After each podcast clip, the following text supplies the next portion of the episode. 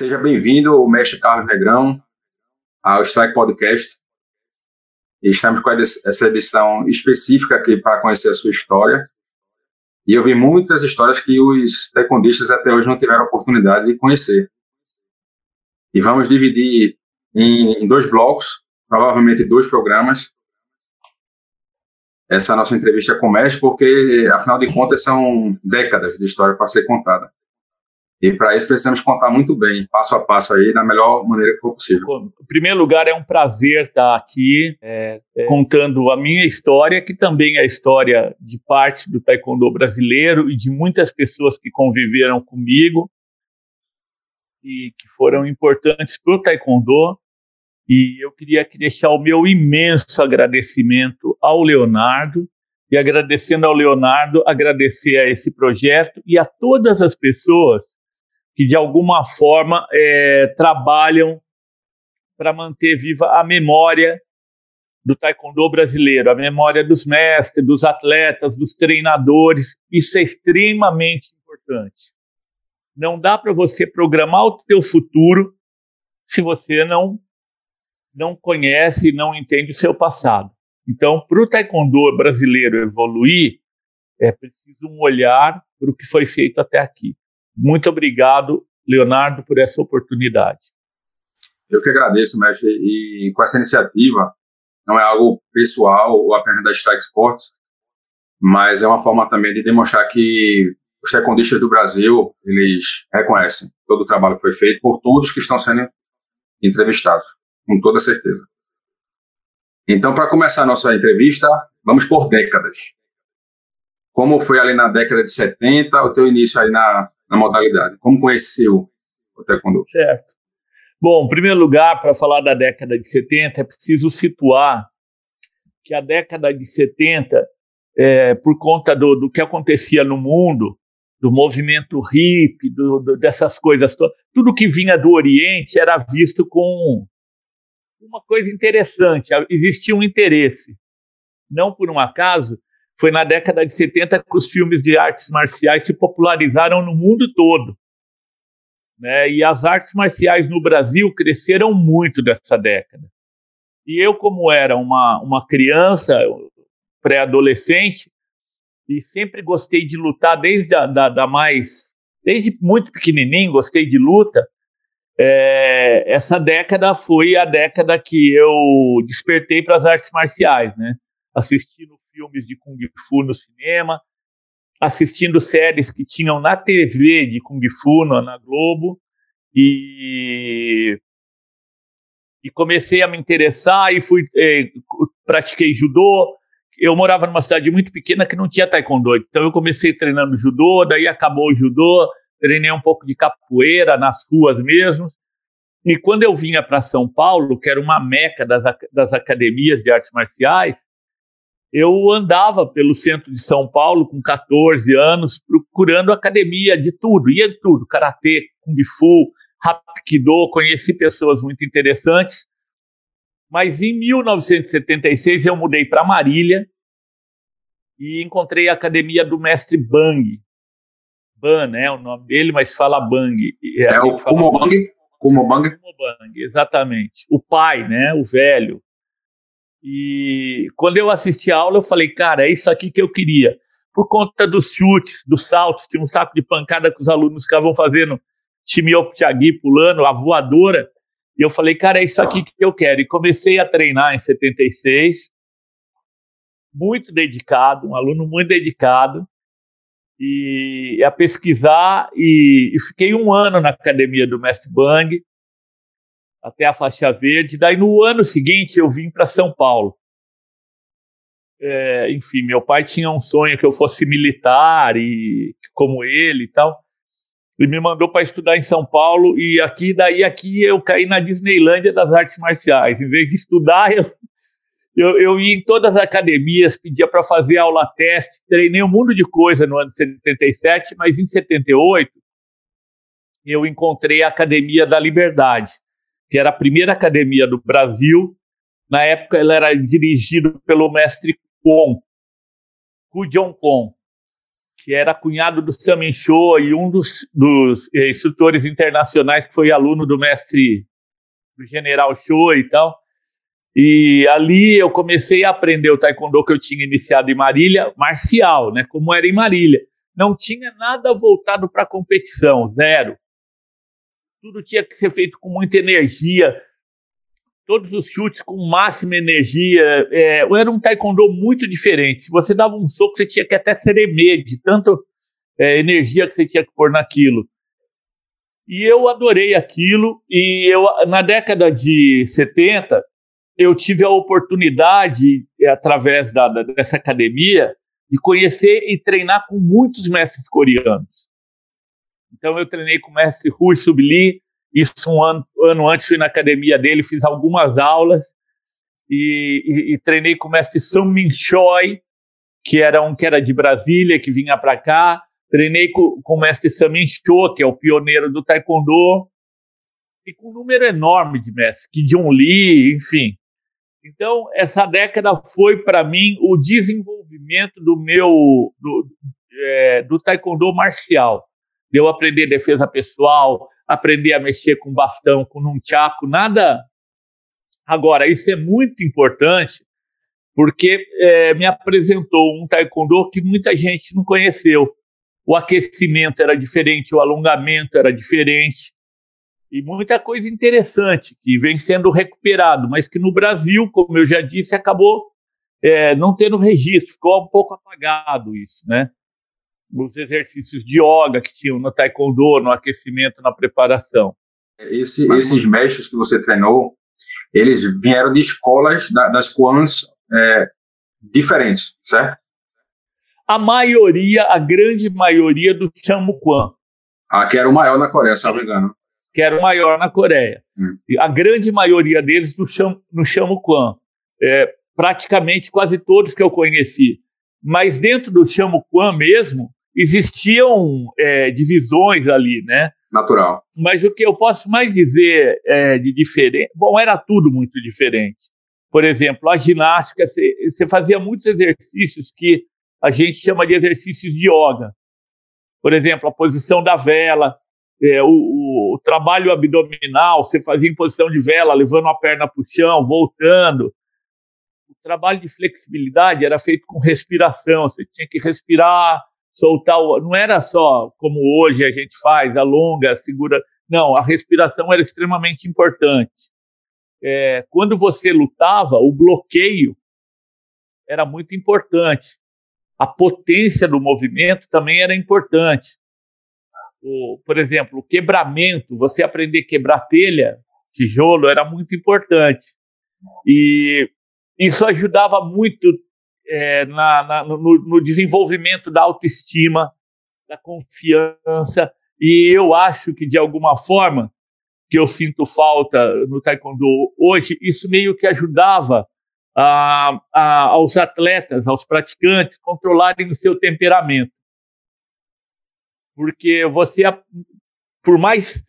Existem ah, praticantes e atletas que são muito é, pilhados, para usar uma expressão moderna. E você precisa saber orientar ele para ele jogar aquela energia dele no, no, momento e na hora certa. Não dá para você querer que o cara pilhado fique zen.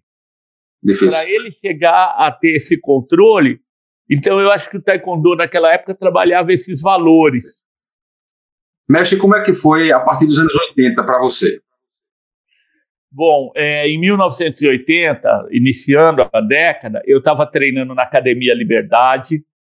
Ela tinha passado para a orientação do mestre Odun e Odin Kim, que eram muito novos, da minha idade, na época, 19 anos. E eles imprimiram um dinamismo muito grande. Eles montaram uma equipe de demonstração e uma equipe de competição e eu participava ativamente das duas equipes. Então eu me desenvolvi muito como atleta de demonstração, eu participava de todas as demonstrações da Academia Liberdade, a gente fazia demonstração em programa de TV, em escola, em colégios, isso me ajudou muito. E também da equipe de competição. A única coisa que eu quero ressaltar é que, embora eu fosse um apaixonado, eu era um atleta amador, né? Porque eu fazia faculdade, fazia direito na época, depois, mais tarde, eu comecei a fazer jornalismo, fazia duas faculdades e treinava à noite. Então, eu não era um atleta como, como já tinham alguns em Brasília, no Rio, que eram atletas que treinavam o, o dia todo. Não. Naquela época, na, na primeira metade do, dos anos 80, a gente tinha treino aula normal. Fazia Rian, que é a mesma coisa que o Punce, treinava o taekwondo geral, e só nos sábados é que a gente tinha um treino de competição por semana. Mesmo assim, eu consegui é, ir me desenvolvendo, eu ganhei campeonatos importantes aqui dentro do estado de São Paulo. Eu não tinha dinheiro para ir para brasileiro, para sair fora do estado, né? Fui campeão paulista algumas vezes, acabei é, sendo ganhando a Copa Brasil, Copa Interclu Brasileira Interclubes, sendo vice-campeão brasileiro em 84, representando o Brasil. Eu acho que teve um marco muito grande nessa década para o taekwondo brasileiro, que foi a competição Brasil-Coreia.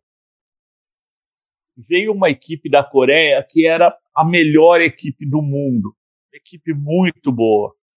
E eles fizeram dois amistosos no Rio de Janeiro contra a seleção brasileira e em São Paulo também.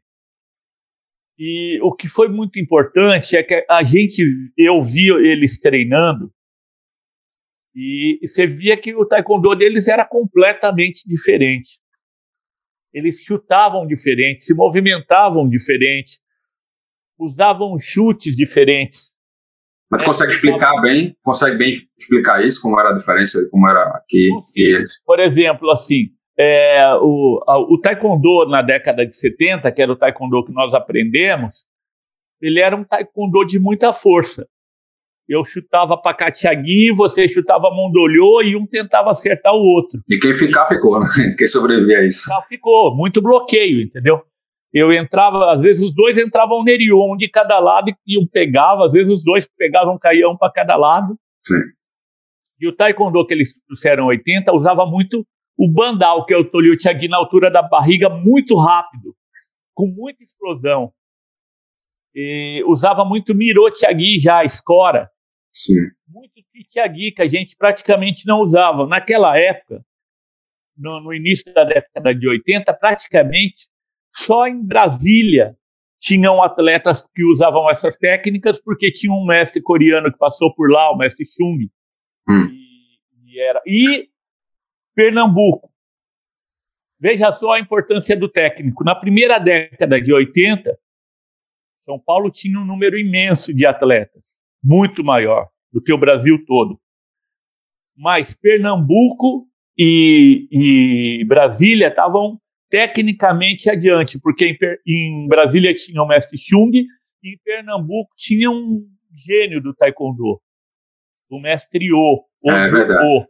É. Então, em 84, para falar a verdade, aconteceram duas coisas importantes.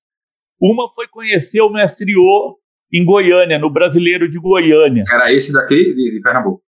De Pernambuco. Ele veio, ele, ele, eles lá, a equipe de Pernambuco fez uma demonstração de competição, de treino. Eu me lembro até a equipe de Pernambuco, que era o, o Vaval, o Gilmar, Vaval, o irmão dele. Gilmar, que estava na equipe, uhum. é, o Eduardo Falcão, o China, o, o mestre Márcio, também estava na equipe e eles fizeram, eles estavam num nível muito acima da gente. Embora São Paulo, como tinha muito atleta, acho que nós ganhamos o campeonato, o Pernambuco acho que ganhou. Mas a gente tinha muita gente, mas Pernambuco estava e o mestre O veio conversar comigo no final do campeonato e, e, e me deu dicas que eu nunca tinha eu lembro que ele falou de step, que eu não tinha step. Então ele falou: você chuta, mas você não sai do chute. E depois a, a, a, eu lutei contra os coreanos, né? Que vieram e vi eles treinando. E quando eu vi eles treinando, eu via fazendo trabalho de step, bandal, tichagui. Era outro taekwondo. Entendendo. Uma velocidade muito incrível da gente. Por exemplo, a gente dava um mondolhô com a perna pesada, tipo para arrancar a cabeça do cara. Assim. Contraído do perna... começo ao fim, né? Contraído da, é, do começo ao é, fim. É, exatamente. A perna ia esticada e saía. Os coreanos davam com a perna dobrada, esticava no, no ponto de impacto e já dobravam e voltavam e, e, e conseguiam ir para outro chute. Sim. O nosso não, demorava para chegar aqui, né? Entendo. E, e foi muito marcante isso na década de 80. É, todo o, a Coreia veio para cá, fez 20 lutas, ganhou as 20, a maioria por nocaute, mas eu acho que abriu o olho de muitas pessoas, inclusive o meu, né? Mas quem trouxe os coreanos, sabe dizer?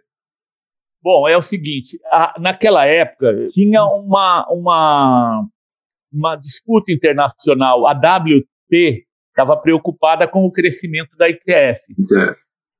Então eles fizeram uma excursão com essa equipe é, para divulgar mais, para aproximar os laços com a CBTKD, porque muitos mestres daqui do Brasil eram ligados à ITF. A ITF, eram mestres antigos, foram alunos do general. A gente estava afiliado à WT, mas então eles vieram para o Brasil, para a Argentina e para os Estados Unidos. O Brasil foi o primeiro ponto. E, e, trouxeram uma equipe, tinha, por exemplo, o Park Boncon, que era um cara, um dos melhores de todos os tempos, um cara incrível. Campeão mundial no ano seguinte, 85, que ele deu um show. Então, isso foi um, um, um marco. Em 86, por conta dessa mesma política que eu expliquei, eles lançaram uma fita ensinando o taekwondo de competição com o mestre Kinyon do cabelo branco e com os melhores atletas. E para mim, esse vídeo é o melhor vídeo de taekwondo de todos os tempos. Porque é, eles ensinam a técnica dos chutes. Em, em 85, em 86, isso agora eu não vou poder te precisar. A gente teve alguns incidentes muito sérios. Parece que num campeonato asiático, morreu um atleta que tomou um Toliotiagui na fonte aqui.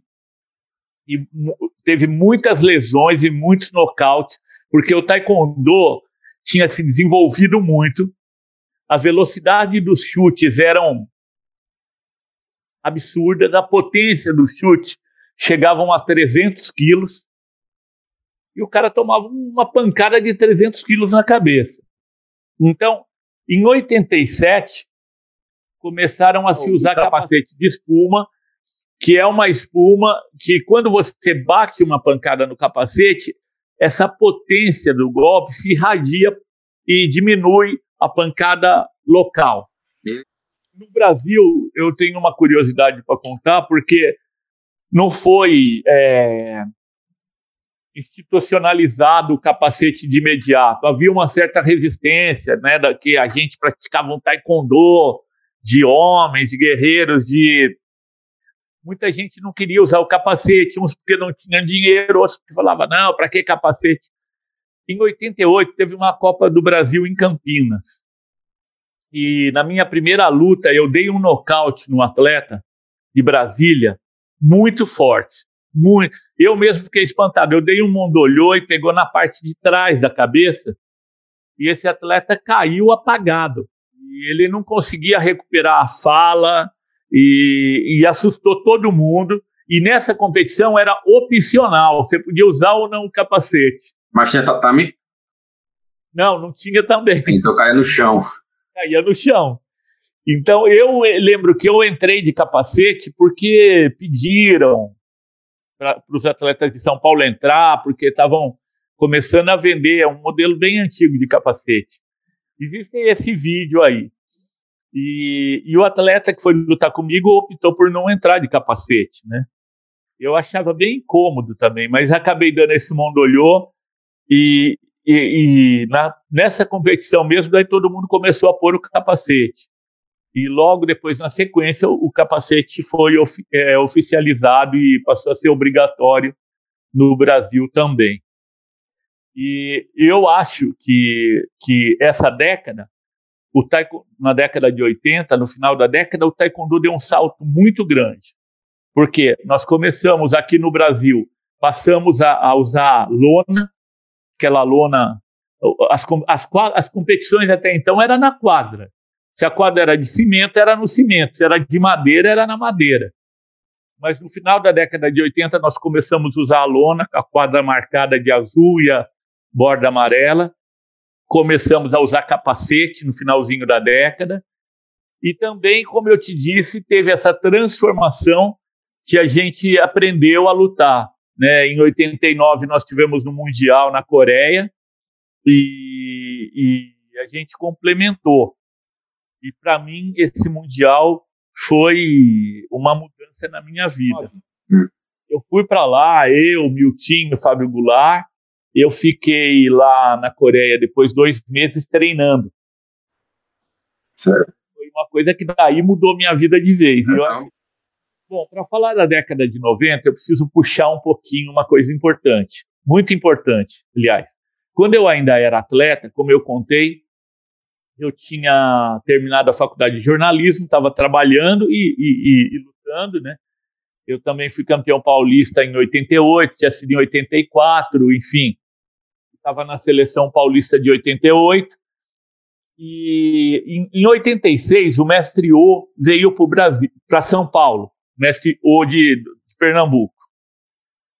E ele fez uma revista que também foi um marco importante, e ele me chamou para chutar, para aparecer na revista Chutando. No primeiro número eu não fui, porque, enfim, eu, eu falava: não, eu já, já me formei, estou parando com o Taekwondo. Eu nunca tive na minha ideia, até então, a ideia de trabalhar com Taekwondo. Eu não via futuro no Taekwondo assim, como profissão, né? Eu amava o Taekwondo muito, mas eu não via futuro. Mas no segundo número, o, o, o mestre O me ligou, me chamou, e também através do Eduardo Falcão, que estava aqui em São Paulo, falou: Ó, oh, o pediu para você ir e tal. E eu fui. Inclusive, o Eduardo foi meu parceiro. A gente fez uma série de fotos fazendo Neriot Thiagui, Mondolio Thiagui, que saiu no número 2 da revista. E, e passado uma semana, o mestre O me chamou e falou: Olha, é o seguinte, eu estou abrindo uma academia e eu queria que você entrasse comigo. E eu falei, mestre, eu não quero, de jeito nenhum. Eu terminei a faculdade de jornalismo, já arrumei um emprego. E ele, não, mas então me ajuda, porque eu não tenho documento e eu não posso alugar no meu nome. Só ponho, eu não sei por que o mestre O cismou com isso. Ele conhecia muitas outras pessoas, né? Mas ele implicou e me convenceu. O mestre O é, tinha um poder de convencimento muito alto, assim, né? E eu entrei com ele e, e fui me apegando muito. Ele foi para Brasília dar treino para a equipe que ia para o PAN, para o Caroço, e falou: oh, você tem que ir lá, porque você tem que ir lá. E me fez ir para Brasília e ficar treinando lá com ele e com o Caroço e com pessoas incríveis lá. Em Brasília foi muito bom. Eu, e ele falou: lá eu vou te ensinar, porque você vai dar aula você precisa aprender o meu método. E eu falava, mestre, eu não vou dar aula de taekwondo, eu não quero fazer isso não. Mas eu fui. E daí ele foi para o PAN, e de lá do PAN ele falou para mim assim: Olha, deixa eu te falar uma coisa. Eu estou aqui nos Estados Unidos, encontrei meus alunos, ganhei uma academia de um dos alunos. Eu não vou voltar para o Brasil, não. Você fica com a academia para você. Eu falei, mestre, o senhor está maluco, eu não posso, mestre. Eu...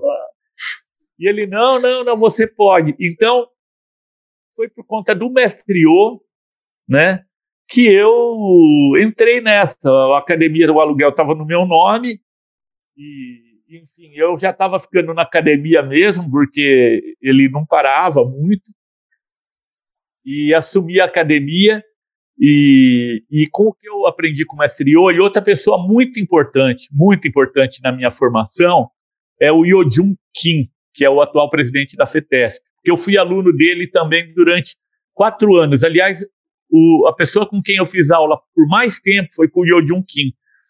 E ele era muito dinâmico, muito exigente. Então, da base do Yojun com os outros aprendizados, principalmente do mestre O, eu comecei a dar aula. Primeiro, é uma coisa que eu aprendi com o Yojun, eu montei uma equipe de demonstração. Como tinha na Liberdade, eu montei na minha academia, na Academia Paraíso. E, rapaz, a gente era chamado para fazer demonstração em todo lugar. A maioria das equipes de taekwondo não tinha equipe.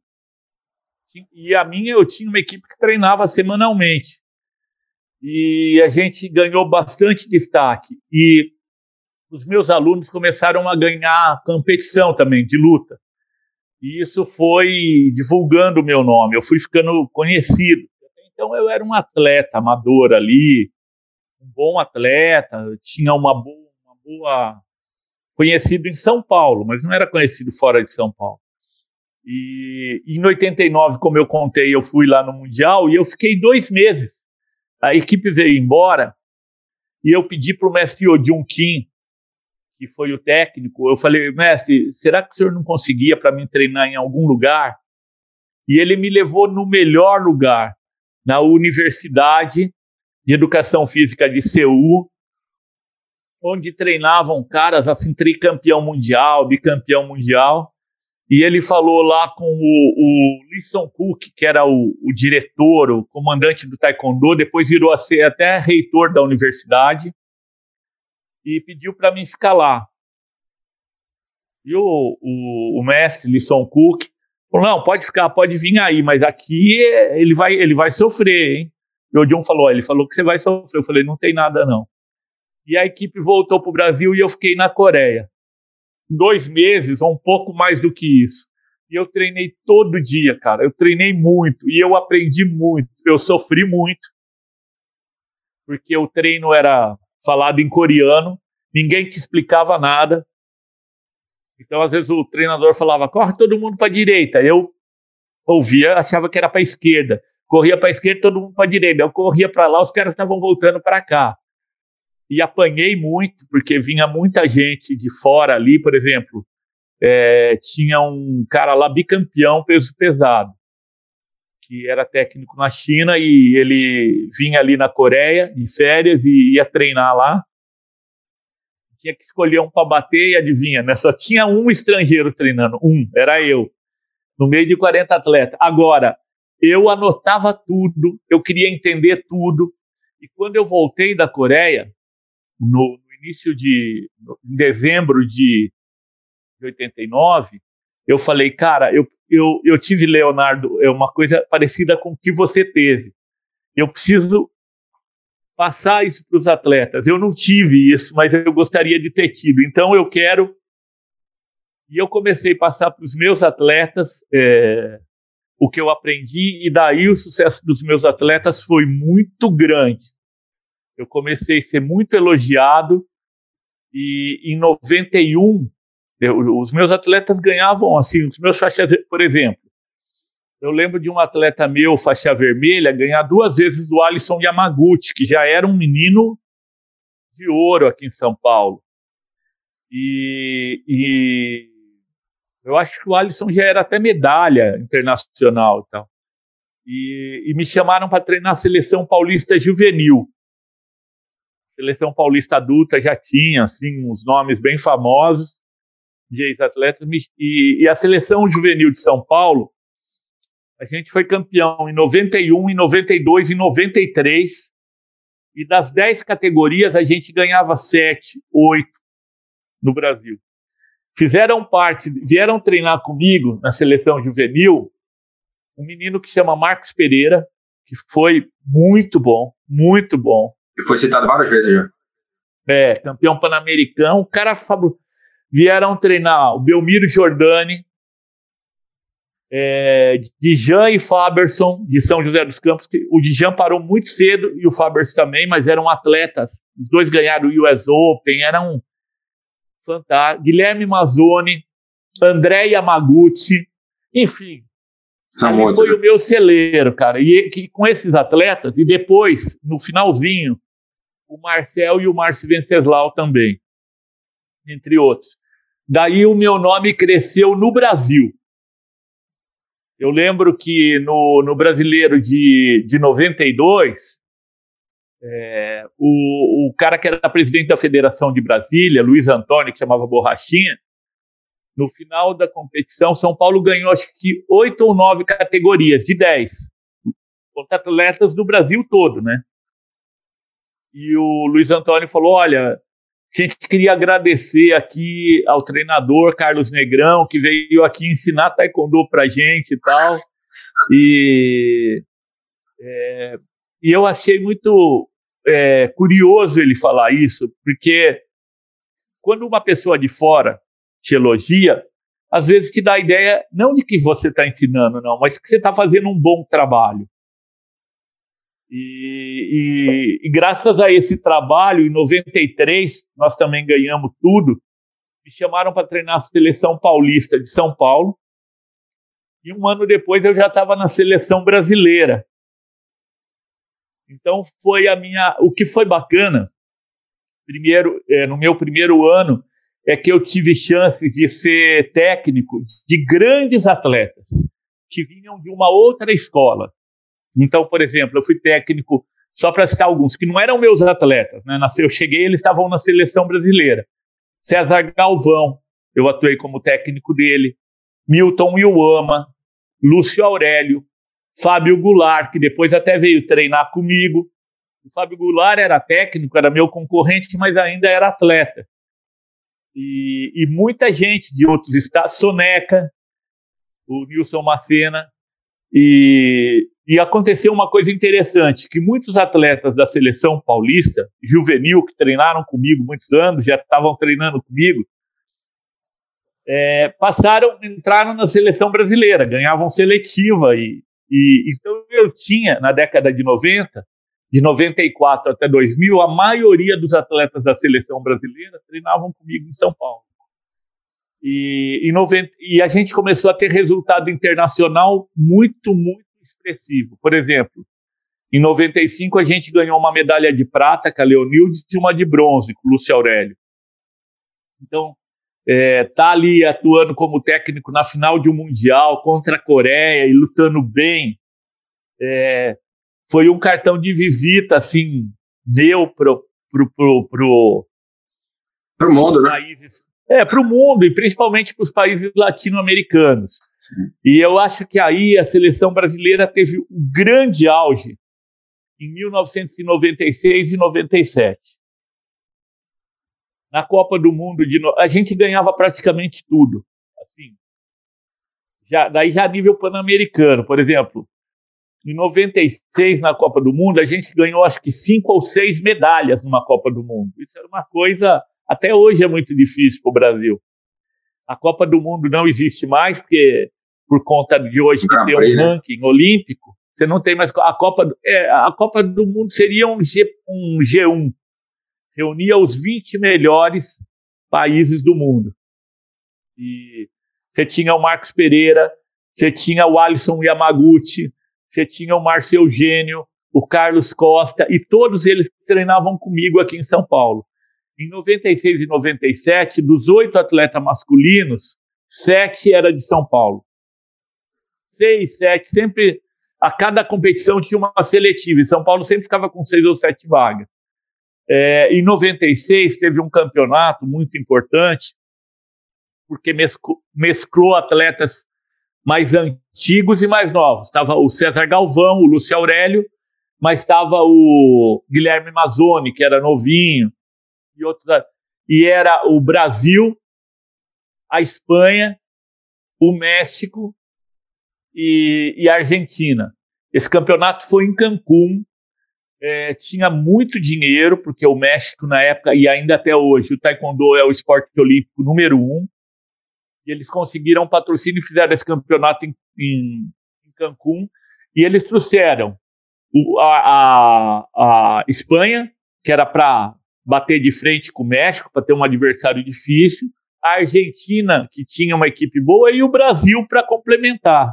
E nós ganhamos, cara. Batemos a Espanha, batemos o México, batemos a Argentina. Foi uma coisa incrível, assim. É, na Copa do Mundo de 96, a gente teve é, seis medalhas, como eu te falei, que também é uma coisa incrível, né? Foi aqui, Maracanãzinho. E no Sul-Americano de 97, das oito medalhas no masculino, nós pegamos seis de ouro. Sete de ouro. Das oito, nós pegamos sete. Isso era uma coisa acho que nunca mais se repetiu. Acho que se repetiu uma vez. Mas você tem uma competição de oito com todos os países Argentina, Chile, Venezuela, países que tinham equipes expressivas com resultados mundiais, e você pegar das 8, 7, né? E eu acho que foi um momento muito feliz da minha vida e muito feliz para o taekwondo brasileiro. Eu acho que o, o taekwondo brasileiro teve três, três picos e um foi esse daí, o primeiro, internacionalmente falando. Então, é, a conclusão dessa década foi a Olimpíada de 2000, em que, que eu acho que eu, é, eu tive a honra, né, a sorte, um pouquinho de cada, mérito e sorte de ter sido o técnico, o primeiro técnico brasileiro aí na Olimpíada, e a, é, sendo técnico da Carmen. E aí é uma história também que eu vou contar, depois qualquer coisa fica muito longa. Em 99, como eu, a minha equipe, eu tinha treinado a Leonildes, que tinha ganho muitas medalhas, e depois mudou para os Estados Unidos, a Carmen, que era adversário da Leonildes e sempre perdia para a Léo, me procurou. Isso era uma coisa comum. A, a Carmen me procurou e, e, pediu ajuda. Falou: Olha, eu estou morando em Curitiba. Ela era de Londrina. Ela era atleta de um grande treinador, do Clóvis Aires. E, mas era porque ela estava em Curitiba. Ela falou: estou em Curitiba treinando três academias e eu estou achando que essa é a minha Olimpíada e que, enfim, eu não vou conseguir. E eu queria ajuda, queria vir para São Paulo. E, e para mim, o que ela falou é, soou como música, porque como eu queria muito ir na Olimpíada, era a primeira Olimpíada que o Taekwondo ia participar oficialmente, eu falei, Carmen, eu estou procurando atletas assim, então venha para cá. E ela mudou para São Paulo, não tinha onde pôr, não tinha patrocínio, não tinha nada. Ela veio morar na minha casa, ela dormia no quarto da minha filha, e de final de semana ela ia para a casa do Márcio, do Marcel, e ela ficou treinando aqui, meio um ano antes da Olimpíada, e ela se classificou. Ela era a zebra da zebra. Quem eu tinha certeza que ia para a Olimpíada era o Carlos Costa ou o Márcio Eugênio, na categoria 68, 64, né? 68. Porque eles eram muito bons, internacionalmente. Né, o, o Carlos Costa foi bronze na Copa do Mundo do Egito, o Márcio Eugênio foi prata na Copa do Mundo do Brasil, os dois foram campeões pan-americanos e internacionalmente eles eram muito elogiados. Mas aconteceu uma coisa absurda aqui no Brasil. Eram cinco seletivas. Quem ganhasse três iria, estaria na. Então, na categoria até 5,8 ganhou o Belmiro. É, na categoria 80, o Wallace. É, no pesado, acho que era o, o, o Fábio Goulart. Ganha, acabou ganhando. E na categoria 68, é, o Márcio Eugênio ganhou duas, inclusive aquela que foi na praia do Rio. A famosa. A famosa, né? E o Carlos Costa ganhou duas. Então, das quatro seletivas, só eles tinham chance na quinta. Mas na véspera da quinta, no famoso congresso técnico, votaram uma coisa absurda. Eu não estava presente. Me contaram na saída que votaram que quem ganhasse a quinta estava classificado, independente, podia não ter ganho nenhuma, na, nem a primeira, nem a segunda, nem aquela do Rio. Quem ganhasse a quinta é que iria. Enfim, foi um dia antes, não deu tempo de nada, e tipo de protesto nenhum, foi uma coisa votada. Por que, que foi votado isso? Porque, obviamente, você tinha poucos atletas com chance e muitos que queriam ir. Então, se votaram, atendeu uma maioria de, de interesses ali, mas prejudicou muito quem tinha ido bem nas outras. O Alisson Yamaguchi, que treinava comigo, mas ele não era 68, ele era 58. Ele estava treinando, mas já devagar, assim, muito acima do peso. Ele falou: Ah, vou lutar no 68. E ele acabou ganhando. Ele estava inteiro e o Carlos Costa e o Márcio já estavam todo detonado, porque tinham feito todas as finais, né? das quatro edições anteriores, estavam com muita lesão. E o Alisson ganhou, e a conclusão é que o Alisson não foi escolhido para ir no pré-olímpico, porque não era a categoria dele. Então nós perdemos a oportunidade de disputar essa categoria no 68. O Alisson era um grande atleta, um grande atleta, um dos melhores, mas na categoria 5-8. Não na 68. Né? Na 68, porque na 68 ele estava é, um sobrepeso, digamos assim. Ele não estava. Mas eu todo o meu respeito para o Alisson, que treinou comigo muitos anos, mas eu acho que o Carlos Costa e o Márcio Eugênio, se tivessem ido na Olimpíada de 2000, participado do pré-olímpico, teriam conquistado a vaga e, e, Talvez até a medalha, né? Talvez até a medalha.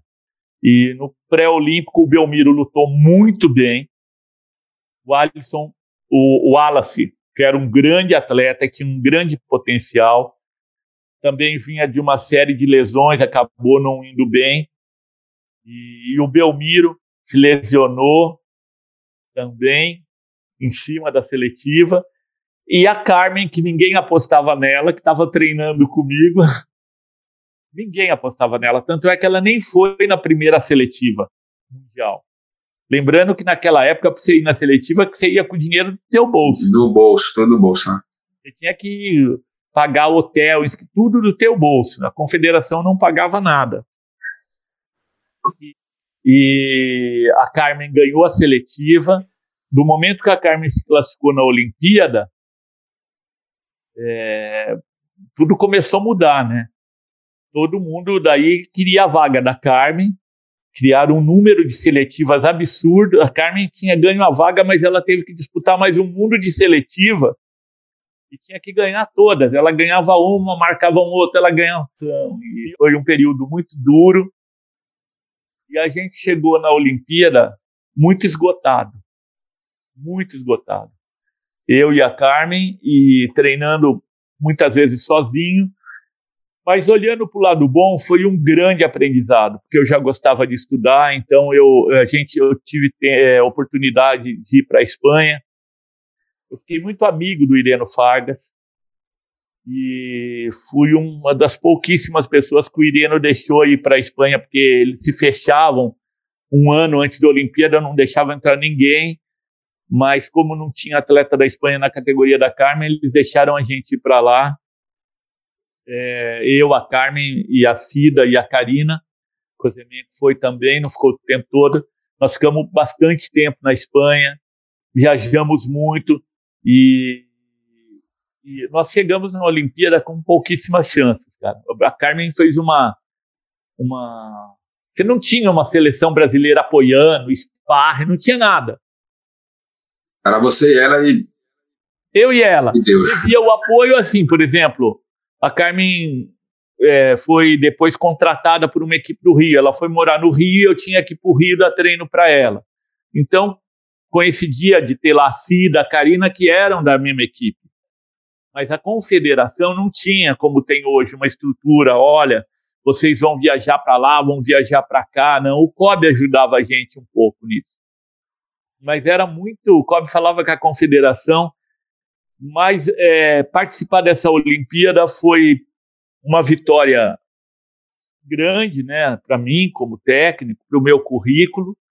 E o que eu posso tirar realmente é que, apesar da gente ter chegado muito esgotado, com pouquíssimas chances de concorrer, é, foi um aprendizado imenso, porque a primeira Olimpíada foi um laboratório para os atletas, para os treinadores, a metodologia de treino mudou muito por exemplo, a, a ciência entrou de vez para o taekwondo.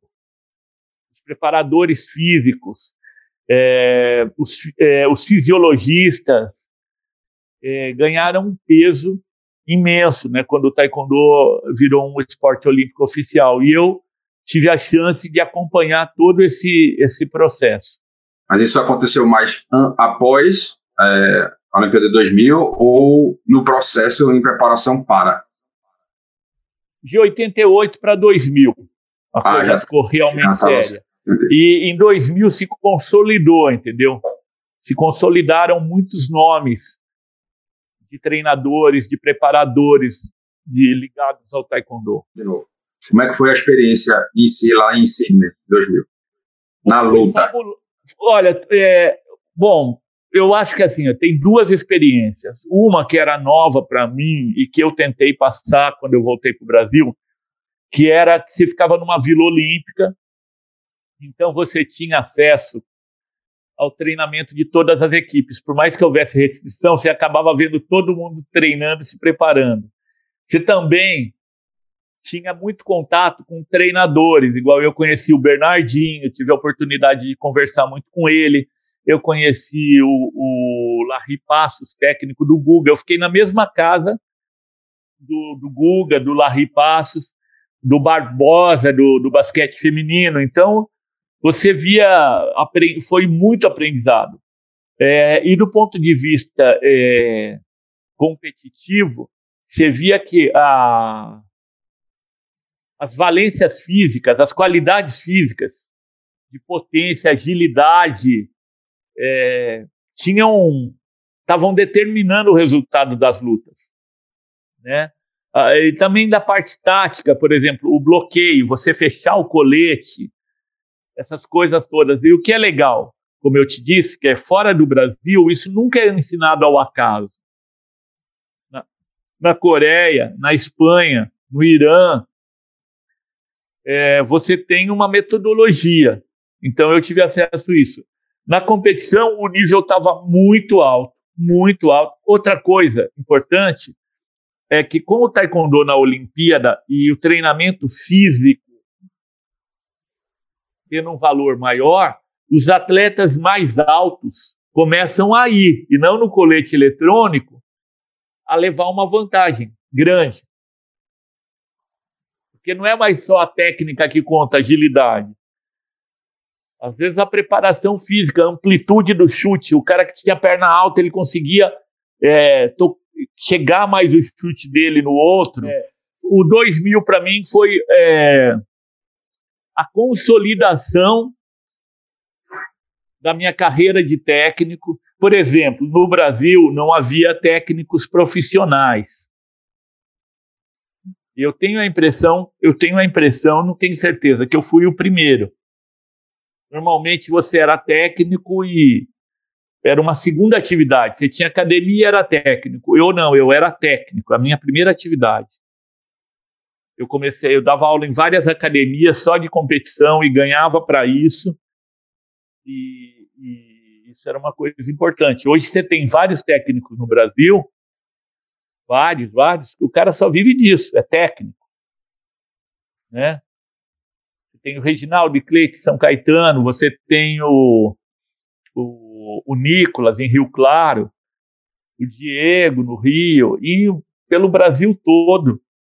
A Marinha tem técnico, as universidades têm técnicos. Isso é bom, né? Muito daqueles meus atletas viraram técnicos, né? E os Jogos Olímpicos de 2004? Como é que foi a experiência? Bom, então eu acho que a gente entra em 2000 é, com uma nova realidade, né? Com o taekwondo olímpico consolidado, o taekwondo ganhou muito, muito espaço na mídia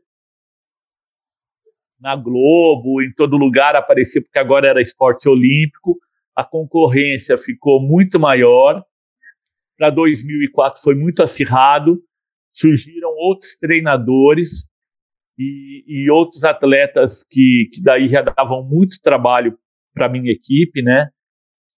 É, o Diogo Silva em Campinas. O Di, é bacana porque, por exemplo, o Diogo Silva, quando ele era ainda faixa colorida, ele vinha treinar aqui comigo em São Paulo. O treinador dele, o técnico, o Tilico, era meu auxiliar, foi meu auxiliar, trabalhou bastante tempo comigo. Era um parceiro, na verdade. E trazia o Diogo. Eu tenho muitas fotos com o Diogo faixa vermelha treinando aqui. E agora o Diogo avançou muito, né? Em Londrina surgiu o Wallace e a Natália, é, que eram a Natália, eu acho que era um ponto fora da curva, porque é um talento nato, né, e que se destacou muito. E eu continuei como técnico da seleção, é, enfim, os resultados continuaram bons. Deu uma caída porque houve uma troca de geração, né? É, Muitos daqueles atletas pararam, que brilharam até 2000, pararam, e chegou novos atletas aqui, como eu já citei. É, foram aparecendo Douglas Marcelino, Carlos Isidoro do Rio Grande do Sul, é, Luciana Lucena de Pernambuco, Fra Fabrício de Brasília, a Soraya Dibo do Mato Grosso do Sul, que foi uma grande atleta. E uh, agora o taekwondo uh, continuava muito concentrado aqui em São Paulo, Paraná, de 2000 a 2004. O principal 70% dos atletas estavam nesse eixo, São Paulo, Paraná, né? E Rio também. Tinha a Karina Kozemenko, a Manuela Pontual, a Ana Paula França. No Rio tinham meninas que se destacavam. Em 2004, para chegar, a gente teve, eu participei de todo o processo, né? Fui nos Jogos Pan-Americanos, eu já tinha ido nos Jogos Pan-Americanos de 99, também é uma competição fantástica. Daí fui nos Jogos Pan-Americanos de 2003 e para 2004 eu era o técnico mais cotado para ir na Olimpíada, porque a equipe titular era o Marcel, o Diogo Silva e a Natália. O Marcel era meu atleta, o Diogo Silva do Tilico, a Natália do Clóvis, mas os três reservas eram meus. Reserva do Marcel era o Márcio Venceslau, reserva do Diogo era o Carlos Costa. E o reserva da Natália era a Mariane, que era minha atleta também. Mas na véspera da Olimpíada, nós fizemos uma reunião, inclusive aonde eu dava treino aqui no Baby Barione, em São Paulo. A seleção se concentrou ali. E o mestre Marcelino, muito justo, ele falou: olha, cada um de vocês tem um atleta e me chamou de lado e falou: Negrão, mas eu vou, eu tenho duas vagas de técnico. E eu vou colocar o Tilico e o Clóvis. E eu espero que você entenda. Porque se eu colocar você, a pressão vai ser muito grande. E eu entendi, cara. Entendi de verdade. Assim, é lógico que eu queria ir, mas foi uma oportunidade incrível, porque é onde eu vou começar a minha carreira de, comentarista. Né? Eu não fui técnico na Olimpíada, fiquei no Brasil, mas trabalhei de comentarista na TV Record. E foi um aprendizado muito grande. Mas aqui entre nós, eu até hoje não vi um campeonato mais acirrado do que a Olimpíada 2004. Não vi, até hoje. Pancadaria mesmo. Tudo que eu vi em televisão, é. de vídeo, de fita, nunca. O que eu, isso se explica, Leonardo, porque é o seguinte, como eu te disse, de 2000 para dois, é, em 2000, todos os países começaram é, a treinar de outra forma. Depois da Olimpíada de 2000, todo mundo viu que poderia ter chances. Taekwondo passou para um outro patamar. Agora o importante era você investir, viajar e, obviamente, de época em época o taekwondo dá um salto. Não sei, Eu acho salto. que em 2004 muitos países tinham condições de medalhar, inclusive o Brasil. Então você teve lutas realmente incríveis. Né? E de 2004 eu vou para 2008 e eu acho que de 2004 para 2008 o Brasil teve o segundo pico dele. Teve a segunda equipe que brilhou assim mundialmente, que era Márcio Marcel Venceslau, Diogo Silva, é, Carlos Isidoro, Douglas Marcelino, Fabrício e a Natália Falavinha e a Débora Nunes, enfim, tinha um Catiaracá tinha um grupo, mas esses aí se destacaram. Toda a competição que nós fomos entre 2005 a 2008, a gente teve resultados expressivos. No Mundial de 2005, por exemplo, a Natália Falavinha foi campeão e o Márcio Venceslau foi vice. Mas podia ter sido duas medalhas de ouro, né? Porque o Márcio lutou muito e merecia. E na Universidade, em todo lugar que ia era medalha, cara. A gente tinha resultados incríveis. E eu acho que tem, é engraçado isso, né? Porque a gente tem em 2097 uma seleção brasileira que brilhou mundialmente, em 2007, dez anos depois, uma seleção brasileira que brilhou no PAN do Rio, e não só no PAN do Rio, como em todas as competições internacionais, inclusive assim no Open da Coreia, a gente ia lá e pegava muita medalha. Então deixa eu, deixa eu só te perguntar uma coisa importante que ficou faltando. É, em 2005 já tinha o mestre Pan, não é isso? Hum. Como é que era esse teu trabalho com ele? Como é que funcionou?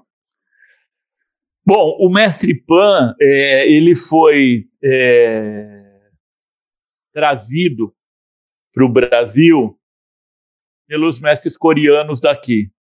Não foi uma indicação nem dos atletas e nem do, dos treinadores. Eu tinha conhecido o mestre Pan em 95, mas é, no, no, Mundial ele foi. Mas eu lembro que em 95 ele brigou muito lá no Mundial. Eu lembro que um coreano que toda hora estava metido em briga e era o mestre Pan. Briga mesmo, briga, briga no meio do Mundial. E, enfim, em 2005, 2006, é, ele veio para o Brasil. E eu não conhecia ele como técnico, porque de 95 em diante eu nunca mais vi ele como técnico. Ele tinha algumas funções lá dentro da, w, w, da WT, às vezes como árbitro, enfim, e surgiu o Mestre Pan aqui. E ele foi colocado como, como técnico-chefe. É, foi bastante problemático para nós. Estávamos na época, eu, o Mauro Hideki, o Fernando Madureira e não lembro quem mais. E era muito difícil, cara, conviver, porque ele vinha de uma cultura muito diferente. Tinha prós e tinha as contras. Vamos ficar nos prós. Agora, como ele tinha muita experiência de taekwondo, ele dava dicas importantes para mim e para os atletas. E eu acho que ele era muito carismático também.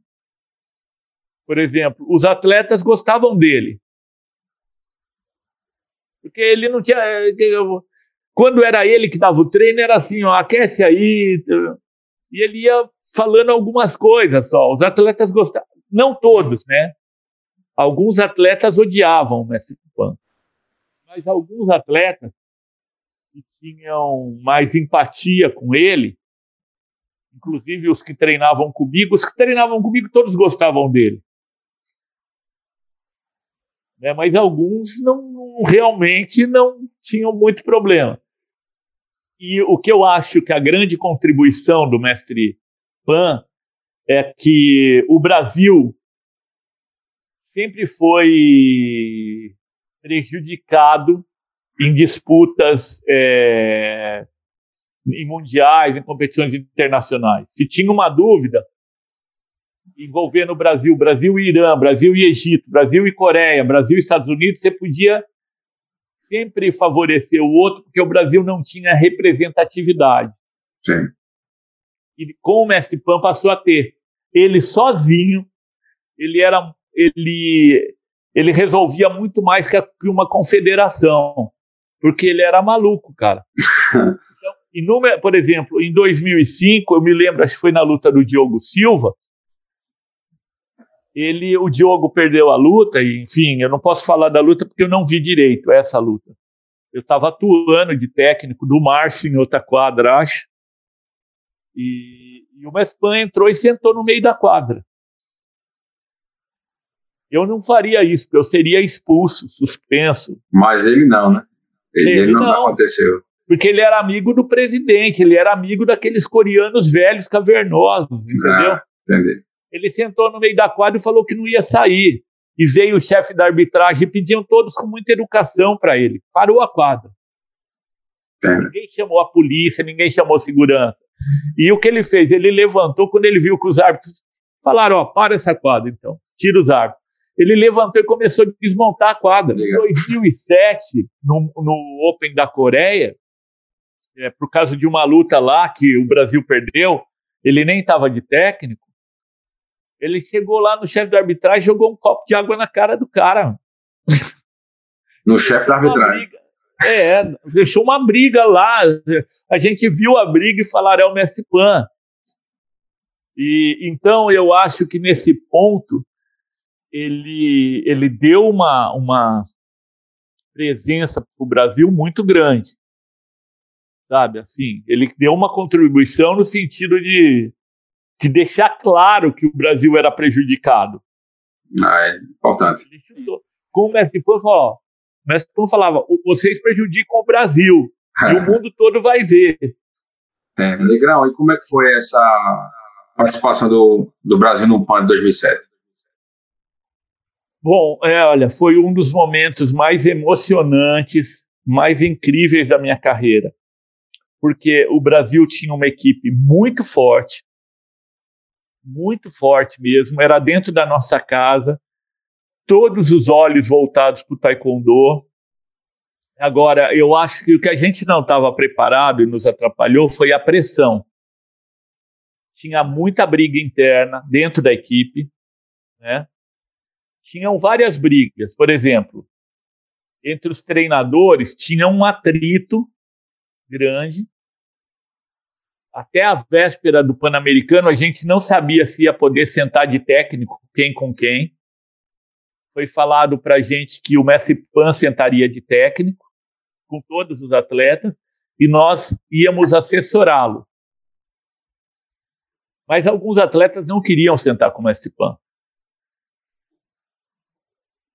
E a pressão foi tão grande que na véspera o mestre Pan chegou para a gente e falou: Olha, é, vocês vão ficar de técnico e eu vou ficar assessorando. Não foi, era um clima pesado, um clima muito pesado.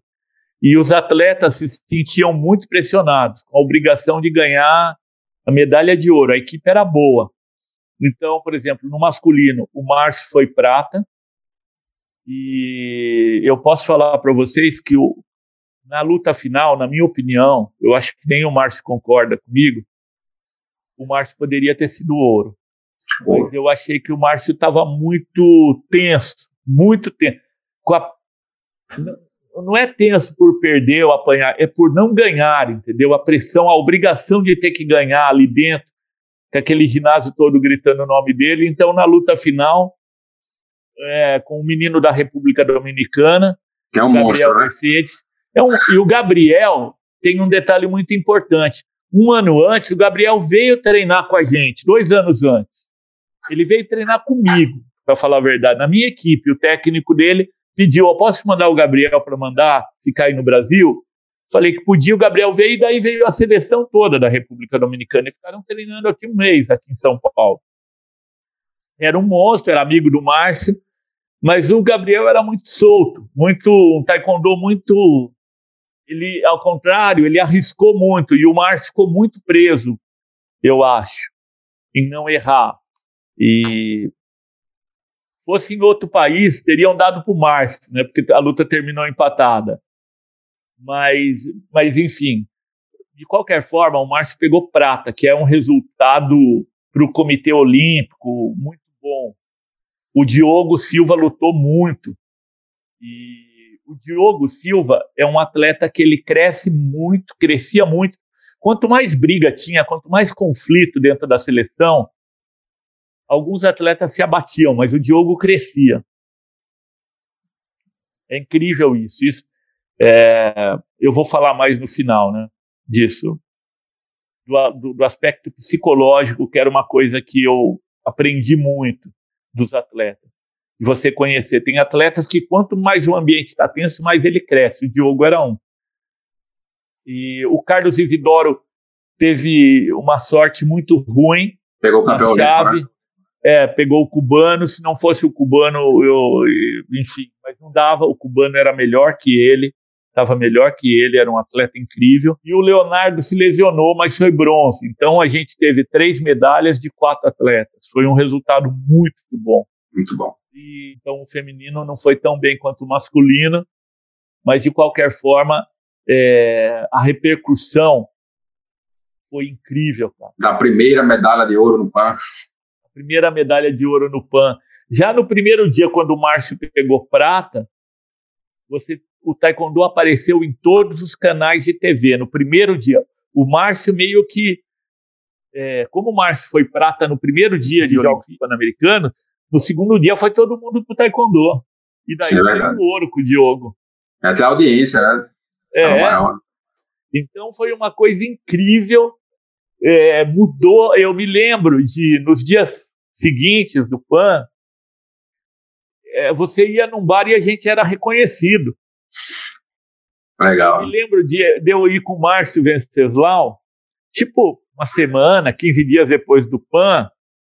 A gente, era um domingo à tarde, nós saímos de um evento que teve no Ibirapuera.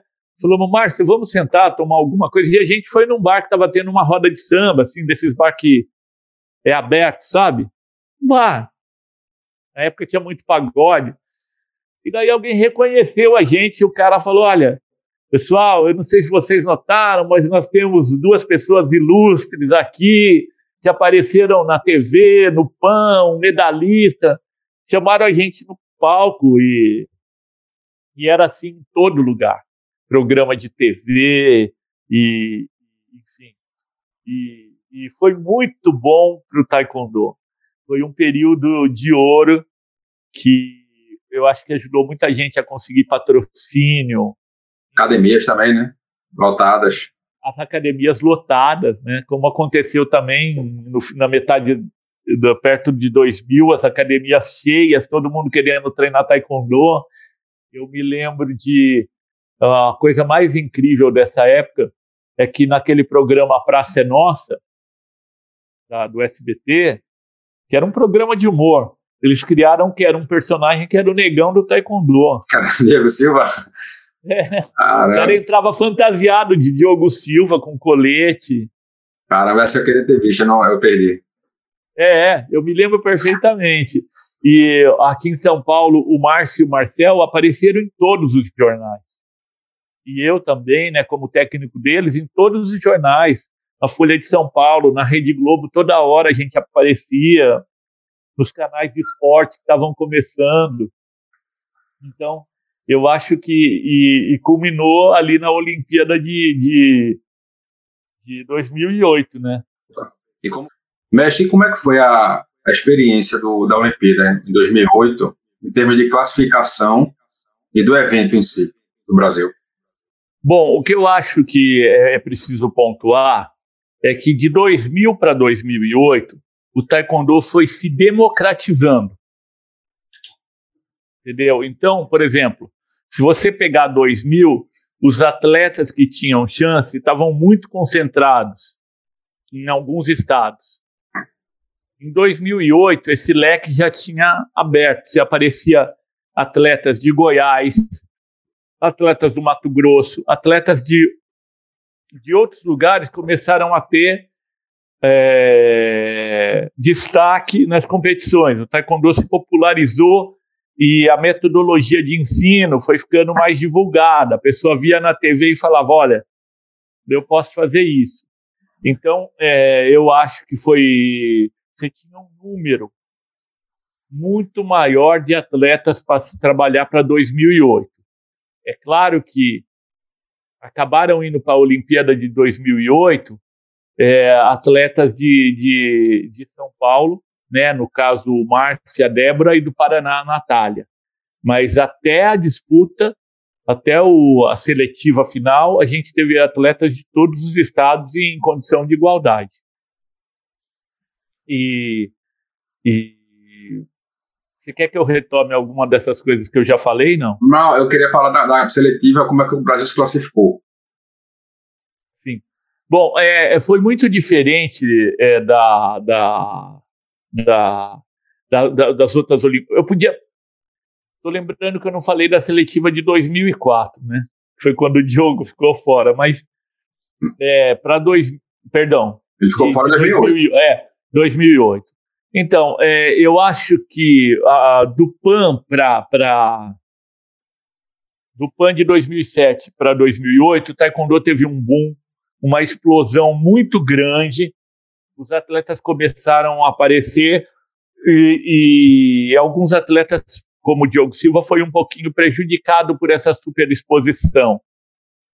Né, o, o Diogo acabou é, usando, gastando muito tempo para falar de outros assuntos, de política e disso, e se envolvendo em muitas polêmicas.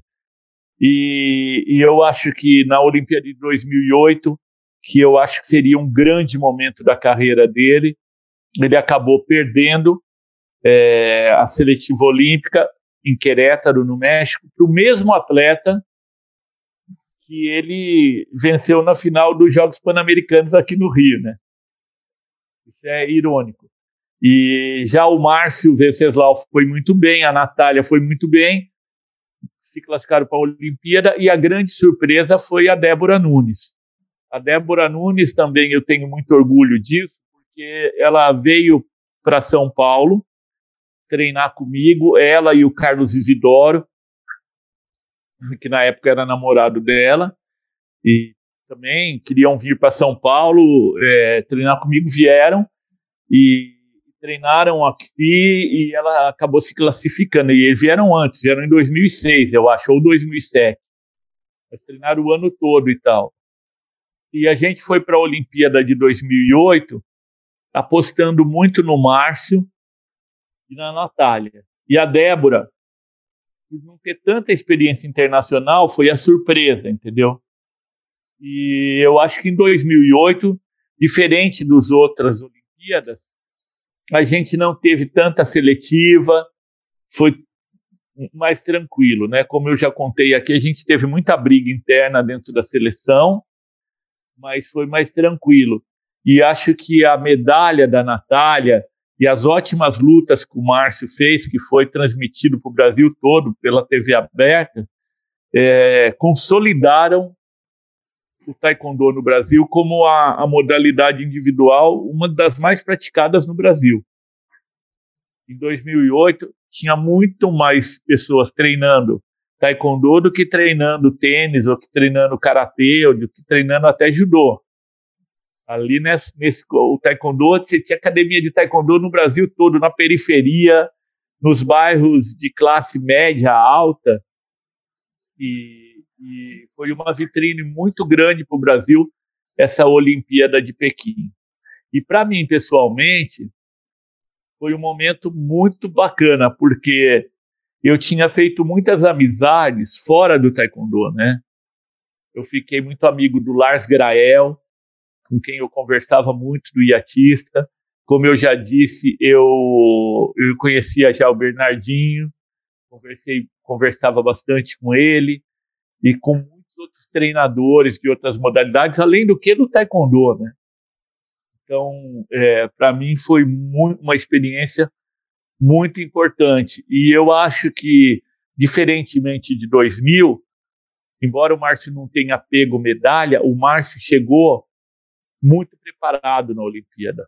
Experiência internacional, é, com segurança, com autoestima, diferente do que a Carmen, né, que chegou em 2000, a gente chegou lá assim, tudo novidade. Não, a, a equipe de 2008 tinha evoluído muito. Sim, eu acho que a gente, quando a gente entra na década de 2010, hum é, tudo muda de figura, porque no Brasil a gente começa com as leis de incentivo. Então isso transformou o esporte brasileiro e de uma maneira única no mundo. É, a gente começou primeiro ter o Bolsa Atleta, depois o Bolsa Pódium, e a gente começou a ter um investimento muito grande visando os Jogos Olímpicos de 2016. Isso que existia no Brasil, agora menos, mas até 2018, você não tem em outro país. Né? Por exemplo, hoje você tem em Pernambuco, na Paraíba, no Amapá, atletas ganhando para treinar. Essa distribuição de bolsa é raríssimo. Você tem apoio para o esporte de alto rendimento em outros países, mas é diferente. Por exemplo, nos Estados Unidos, na Coreia, se você é um excelente atleta, você ganha uma bolsa de estudo na universidade, é? uma coisa fantástica. No Brasil não, você ganha dinheiro, né?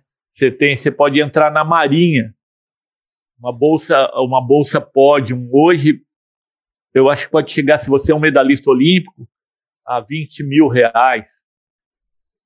O salário da Marinha, 4 mil. Então, os atletas passaram a treinar pensando em bolsa.